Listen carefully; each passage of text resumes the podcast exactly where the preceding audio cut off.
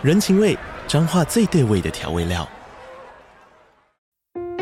人，你在这端，我在那端，各自忙碌又相互牵挂。情，街角的吵杂声传递温暖与思念。味，是从每一个转角飘出的乡愁。这里是彰化县政府 Pocket 节目《彰化早咖》，我是主持人内克。从彰化大小事各具特色到旅游攻略，透过轻松有趣的访谈，带着大家走进最在地的早咖。准备好了吗？彰化的故事，我们说给你听。以上为彰化县政府广告。Hello，大家好，欢迎收听《折中红让我是小董，陪你聊聊室内设计跟装修，分享我的实务经验，聊聊我的观点。上周第一百集收到超多的鼓励跟回馈哦，还有他妈的定做屌炸天的奖牌哦，我真的当下收到这个奖牌的当下，我真的是没有词汇去表达我的感谢之意哦，那真的是非常非常的感动哦。那这个送我奖奖牌的这个业主哦，这个幸福小夫妻的业主呢，我觉得我只能够尽力的把你家装修弄好哦，就就我觉得这就是我能够表达感谢的最大最大的行动了，不然我真的不知道我该拿出什么东西来表达我的谢意哦。然后还有其他私讯或者是留言的朋友，也非常感谢大家的鼓励。好了，那令人害羞哈兹卡西的话呢，就到这边了。那如果你听到我这一集的时间是在礼拜六，就上传这一集的时间呢，我应该人已经在山上独自感受大自然了。没错，终于，终于，终于，终于在安排好我各项的工作，以及刚好我老婆要跟她家人出去玩不在家的这三天哦，我又能够自己一个人骑着我可爱的机车去露营了。我老婆虽然没有在听我的 podcast 啊，但是我觉得我在这边还是要说一下哦，老婆你不在身边，我真的真的很想你。你跟家人出游，留一个人在家，房子空荡荡的，我只好把我两只猫咪托给我弟照顾，然后我一个人出门散散心了。不然我真的真的真的很想你，所以我是不得已才要去山上就是露营，然后散散心的。我这样子说，应该感觉求生欲就有点满了吧？应该不会出什么事情吧？哦，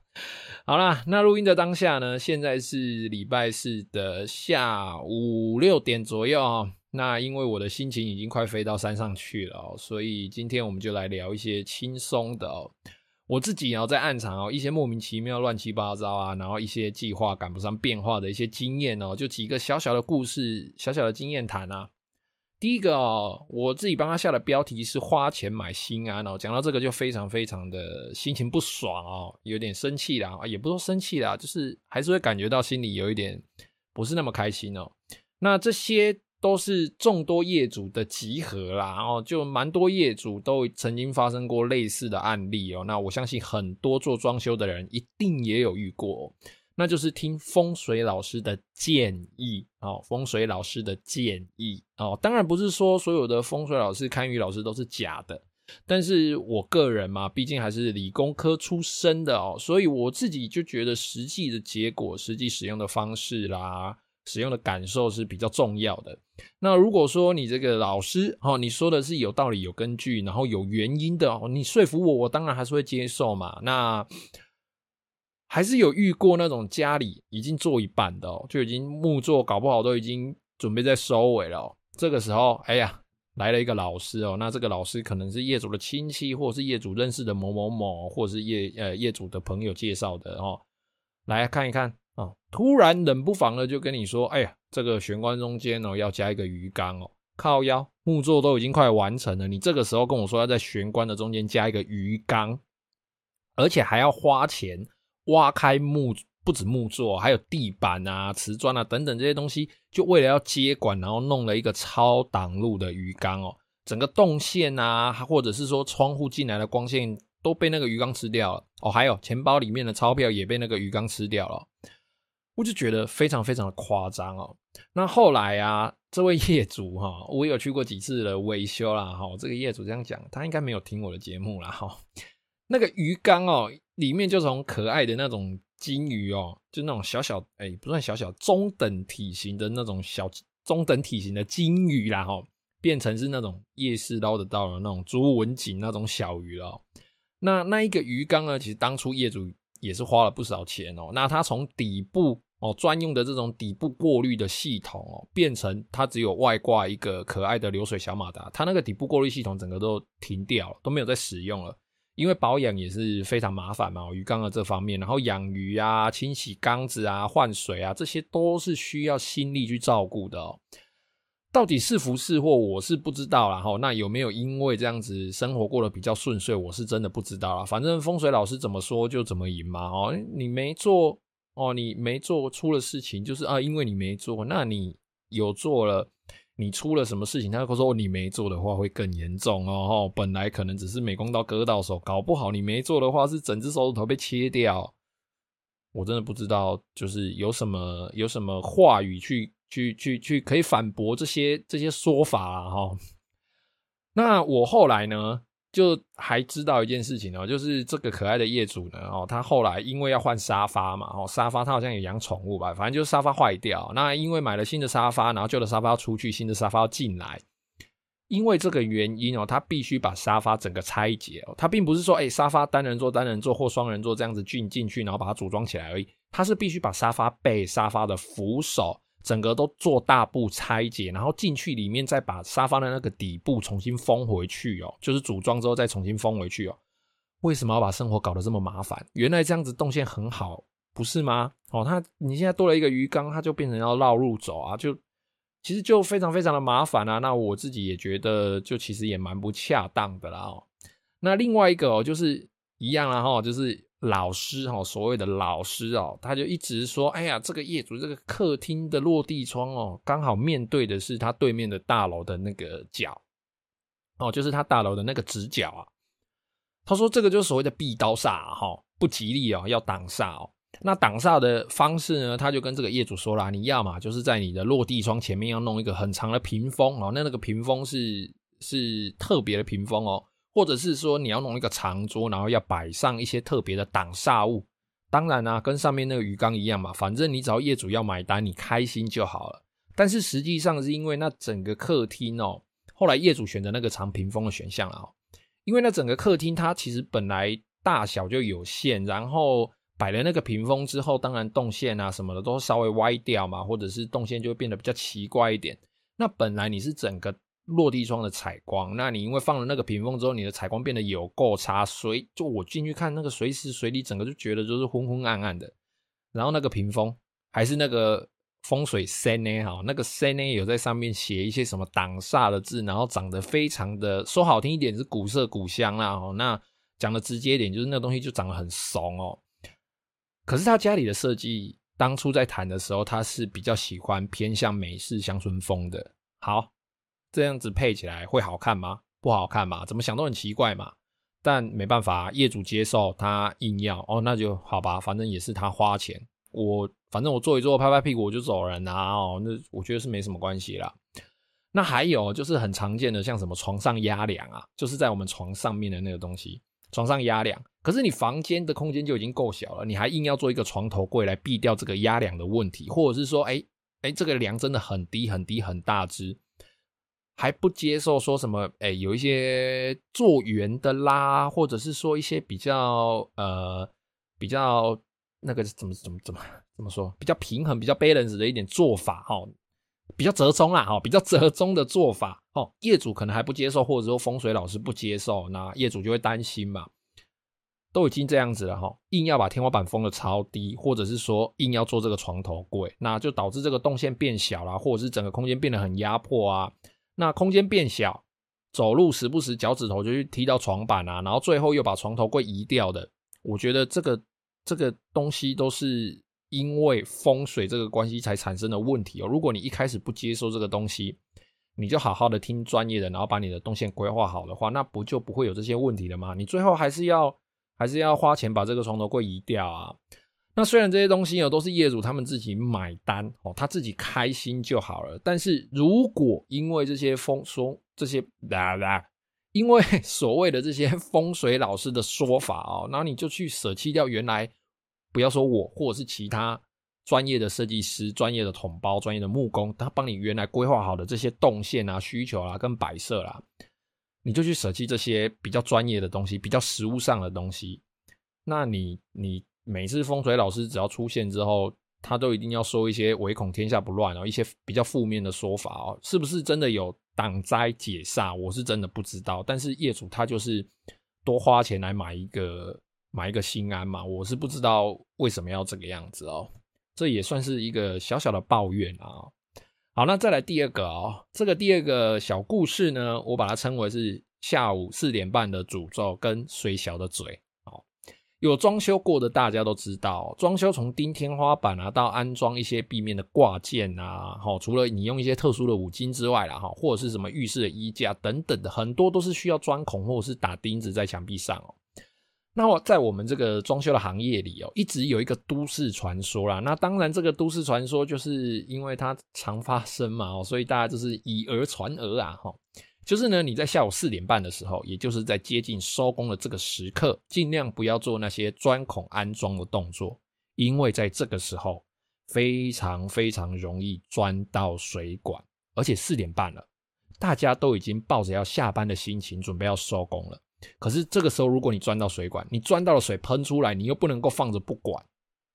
哦，那你解决掉，你要解决掉这个。钻到水管的这个问题，最起码最起码也要也要一个小时或一个半小时起跳。你要把那个墙壁打开，然后把那一节水管剪掉，然后再把它接回去。那当然啦、有的人会说啊，你就去楼上关水，明天再处理就好了。但是你就会一件事情，心就会悬在那边啊，而且管内的水会一直渗出来。如果说这个时候你的木作已经完成了。你是在安装的时候不小心钻到水管，哇，那问题就非常非常大条了。你的木作可能会因为这样被浸湿啊，或者是说，呃，你刚好钻钻这个钻孔的地方旁边有柜子，哦，你那个水又流到柜子下面，你又擦不到，那就非常非常的麻烦了。所以哦，在装修的大家，如果你在下午四点半，除非你有超级超级强的信心哦，不然我还是建议大家不要在这个时间钻孔哦，不然会非常非常的可怕哦。我自己就曾经在下午大概三点多接近四点的时候要安装吊顶式冷气。那这个吊顶式冷气哦，就是大家所谓的那种空调式的啦，就是它是封在天花板，封在天花板里面。那你只会在外面看到一个出风口，你看不到冷气本体的那种机子哦。我就曾经在大概四点这个时候要安装哦，那它要钻孔嘛，它要整个吊在天花板水泥天花板上哦，那就在钻。钻这个机子孔的这个环节的时候呢，居然钻到水管，不偏不倚哦。那只水管才一英寸，哎，不到一英寸哦，搞不好八分或六分哦，就是大概两三公分的宽度而已。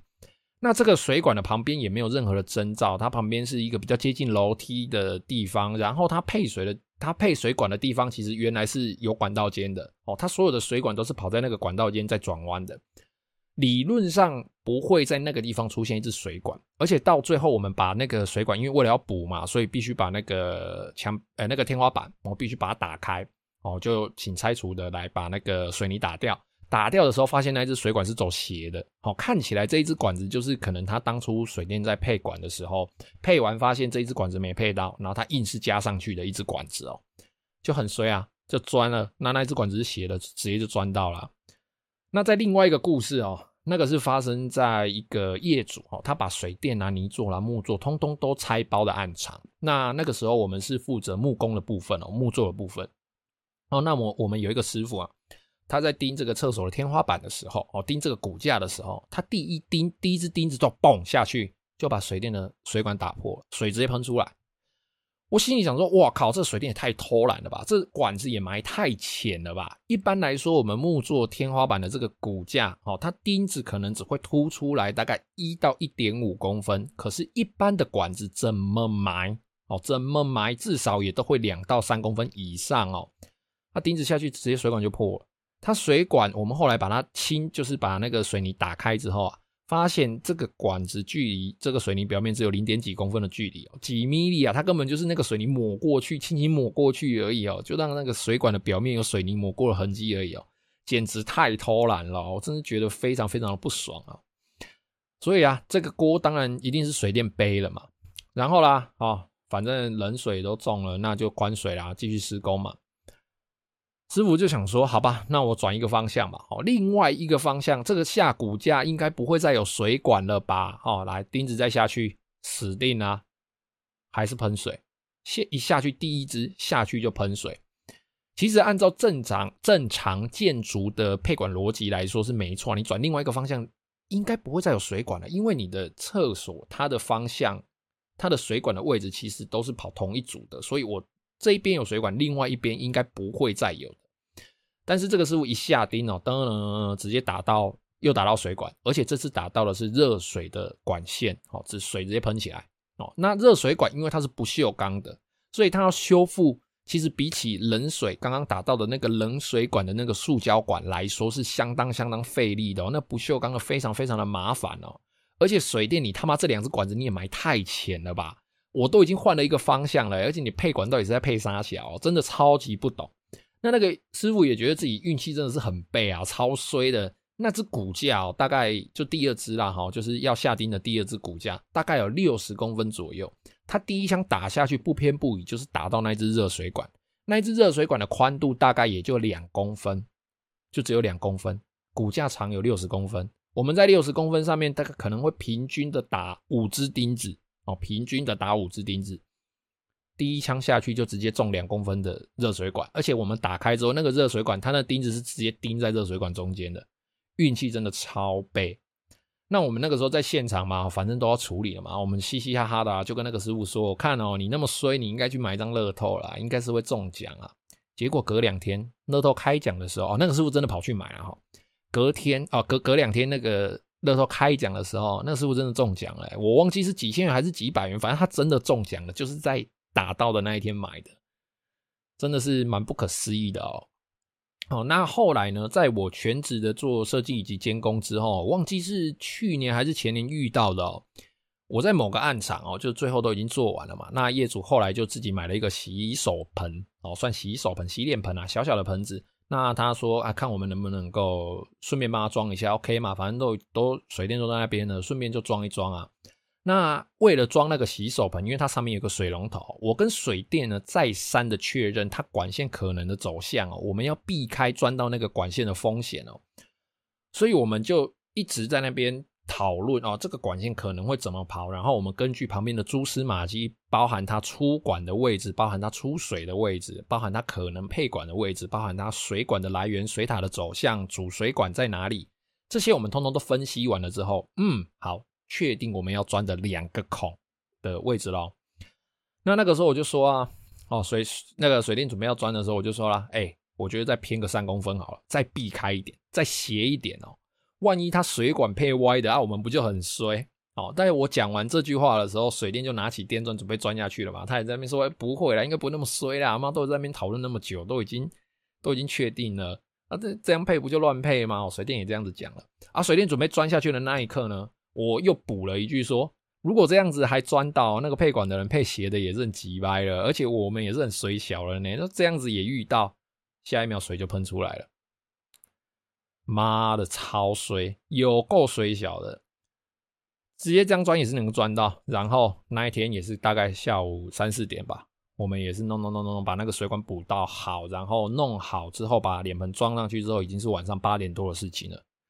真的超水啊。哦，那另外一次呢，我们是要把翻修哦，就旧屋翻新嘛。一开始还在拆除的时候，哦，我们要把那个排水管的位置、弯头的位置要把它打出来，在地板上哦。那拆除在打嘛，我就在旁边说风凉话，说不知道这个排水管呢，前屋主诶交屋的时候也没有确定啊，不知道他会不会挖出来之后它是塞住的，我们搞不好还要打到楼板去哦，要打更深，把整个弯头都换掉。这时候水电也在旁边啊，哦，那他也在那边说，应该不会那么带塞了吧，哈哈哈。BBQ 啦，啊，打出来之后，果然哦，我们在那个排水管弯头的地方发现，那个地方是被泥沙塞住的，而且是成年的泥沙哦，并不是刚打起来新鲜灰色的泥沙，它在里面的泥沙是有咖啡色的，然后有黑色的那种霉菌物附着在上面，然后它就是粘在那个管壁上的哦。唉，真的很衰，我就不知道该说什么了，不知道是因为我的嘴带赛还是水电带赛。好，那再一次哦，我们在翻修的一间大概二十年左右的房屋哦，那就在我们拉网路线的时候，那网路线要重拉嘛哦，奇怪了，水电在那边穿那个网路线，怎么穿那管子就是穿不过去，我们就想说啊，可能是单纯有一些沙土、砂石阻塞物，哦，那我们应该用一些比较硬的那种穿线的那个我们叫米亚哦，穿线的那个工具。把它捅一捅，然后灌水，然后再用高压气体从另外一边把它打，应该可以把这个砂石给挤出来。这个时候，我又在旁边说风凉话，然后水电在那边弄嘛。我我就在那边说，我看哦，要是挤不出来哦，搞不好是塑胶管在做 RC，就是在灌浆的时候就已经被挤扁了。为什么会挤扁呢？哦，并不是因为 RC 太重哦，是因为 RC 哦，这个水泥在灌浆的过程中，水泥本身会发热。那有一些地方，它可能水泥发热的时间哦，蓄热太强，导致这个水管哦，这个电管有点变软。那再加上水泥的重力，这个时候管就会被压扁哦。在某些特殊的条件下，是可能发生这种事情的哦。那我就补了这一句啊，搞不好是在做 RC 的时候就被压扁了。好，果然呢，我在那边试试了半天哦，在那边吹吹吹吹吹吹，就是吹不出东西，挤不出任何东西啊，就只有水跑出来。我们有灌水进去嘛，就只有水，就只有水跑出来啊。那为了这个网路线哦，它是从外面进来的网路线，然后它大楼嘛，它是从外面进来的。为了这个网路线，我还去买了一支内视镜，伸进去一看，操，真的是管子被挤扁了。它这管子这大概被挤到剩。它原来是四分的管子，差不多大概有一两公分的直径哦，它被挤到大概剩下一公分左右，大概只有一公分不到的孔径，可以可以塞管子过去啊，可以可以塞线啊，可以塞线过去。唉，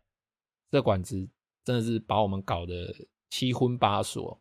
虽然最后还是有顺利的把这个网路、这个光纤的线穿过去哦，但是自从这一次之后，只要每次师傅哦，不管是水电或是其他师傅认识我的，只要他们要钻孔要施工，就会叫我闭嘴，不要讲话，有什么话做完再说。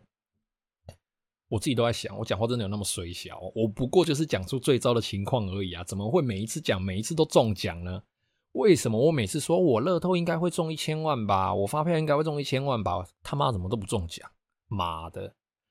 好了，好，那接下来进入第三个故事哦，永远要为最糟糕的状况留一手，这算是一个经验哦，也分享给如果你是在做装修的人，然后你可能工作安排上比较不顺利的话，上面我讲到，我讲话有的时候真的是蛮衰小的啊，哈。但是在安排工作方面哦，一旦我的案子确定了哦，跟业主签约了，通常那几天我就会打电话去通知，或者是有遇到工班，或是我直接召集他们说，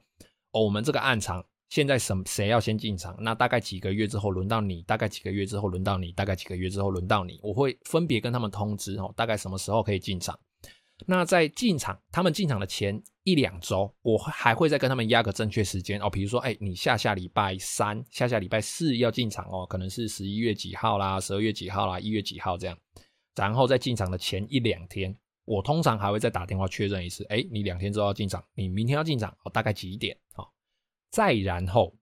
在每个工班安排的时候哦，每个工班中间衔接的时候，我可能会预留哦，看工班的种类啦。可能会预留一到三天的缓冲期哦，以防，哎，这个前一个工班他万一出了问题，我还有紧急处理的时间，不会延误到下一个工班进场的时间。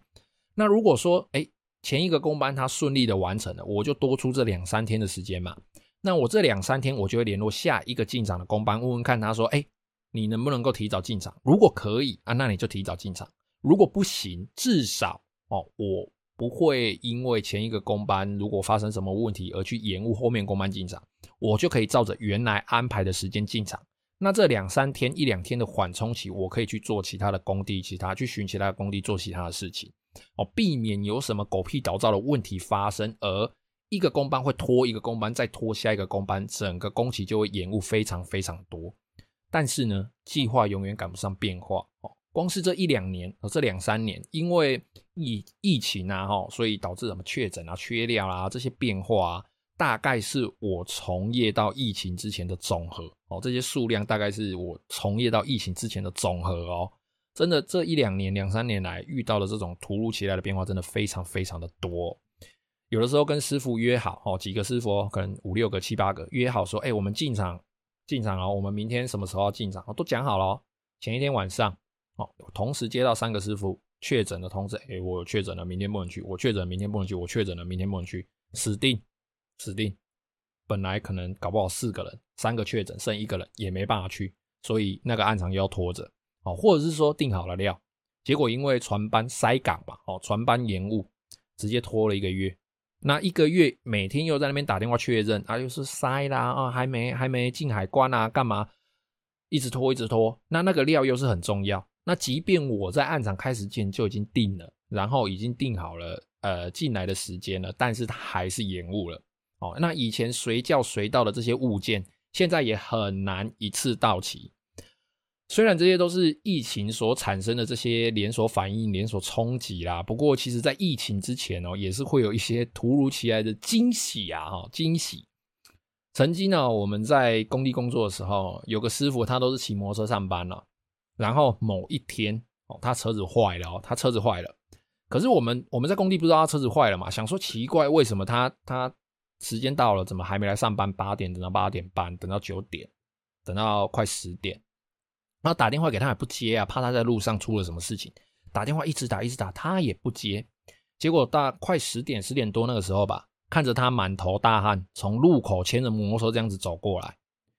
后来问他才知道说，他出门忘记带手机。然后他从车子坏掉的那个路上走到工地，哦，整路都没有机车行，整个路上都没有。那因为我们算蛮早上班的，有些机车行可能九点才开，十点才开吧，哈，我不知道。总之，他整路都没有机车行。我觉得到底是要多衰小才不会遇到机车行啊？现在感觉就是我随便转个弯都可以看到，哎，这里摩托车修理，这里摩托车修理。他就说他摩托车坏了，然后他真的就是牵着车从他坏掉的地方走到工地，满头大汗诶。他等于是他可能是七点，因为他应该是七点多出门，我们都是八点八点多到工地，也就是说他可能七八点的时候。哦，可能七点半吧，哦，七点四十，车子坏掉，开始走走走走走，那二十分钟的路变成走要走两个小时，诶。还有那种师傅是前一天晚上喝酒，然后隔天打电话，哦，早上哦才打电话来跟你说，哦，我昨天喝太多了，我今天头痛哦，不能工作，靠，妈的！还有前那种前一天午休，哦，就中午休息一个小时嘛，他吃完便当之后，他就给你躲到车他的车上吹冷气。我冷气开着，车子发着，他就躲在车上吹冷气啊，因为天气很热嘛，啊，吹得很冷很凉，结果就感冒了。下午他就说头晕，然后发烧啊，直接回家休息两天再出现，然后那边吃药感冒了。另外啊，还有材料的瑕疵啊，然后整批料来啊，可能因为包装不良啊，导致要退货啦，那要货一退，又要再等一两天之后才会补新的过来。或者是说，哎、他整批料来，我们做着做着才发现这一批料，或比如说一二十片板子里面有一两片不良品，但是我的工作已经快完成了，我就缺那一两片可以收尾。我本来今天就可以收尾完的，我要再等他补那一两片来，我可能要再拖个两三天的时间哦。那不然就是材料来了，那我们曾经把材料来了啊、材料来了之后，我们把它靠在阳台上哦，然后才发现那个材料不能晒太阳，连一点点都不行。阳台嘛，哦，那太阳到某个角度的时候，它就会照到这个材料嘛，那材料变黑呀，材料直接变黑，它从肤色变成有一点健康的小麦色。我那个时候才知道说啊，这个材料原来是要放在阴凉处的。我还打电话跟公司请教，那公司也派了专人过来，才发现说，哇靠，这个材料真的是不能够晒太阳哎！靠，我不就要帮这个材料妈涂防晒油，真妈超傻眼哎！还有啦，什么骨架、脚材啦，弯弯曲曲的啦，然后叫来的时候是直的，拆开包装之后它是弯的哦，或者是瓷砖哦，翘曲啊，翘的跟那个新娘要踩的那个瓦片一样啊。还有各种色差啦、斑点啦、送错料啦，甚至是业务或者是原厂，他送的色号就是不一样的。他外面写的色号里面他根本就没有打开看，一个黑一个白，他单纯就是笔误写错，这样也可以送错。反正各种光怪陆离的事情哦，在工地可以说是层出不穷哦。没有最奇怪，只有更奇怪哦！你真的会觉得妈超瞎，真的超瞎。那我也相信哦，我在未来可能会遇到更多更奇怪，或者是说更酷的事情哦。如果我一直从事这个行业的话哦，就像这次的业主兼听众兼好朋友，居然直接给你做一个奖牌过来哦，我真的是既开心又感动哦。那同时也是傻眼猫咪啊，收到那奖牌盒子打开，我说哇靠，你们还去做这个？你们真的是不知道该怎么说哎。好啦。今天的闲聊就先到这边了哦，有任何问题欢迎加入我的 IG 或是脸书搜寻这种红月亮私讯我，也可以在 Apple Podcast 下面留下你的留言，我会非常感谢你的收听，谢谢各位，拜拜。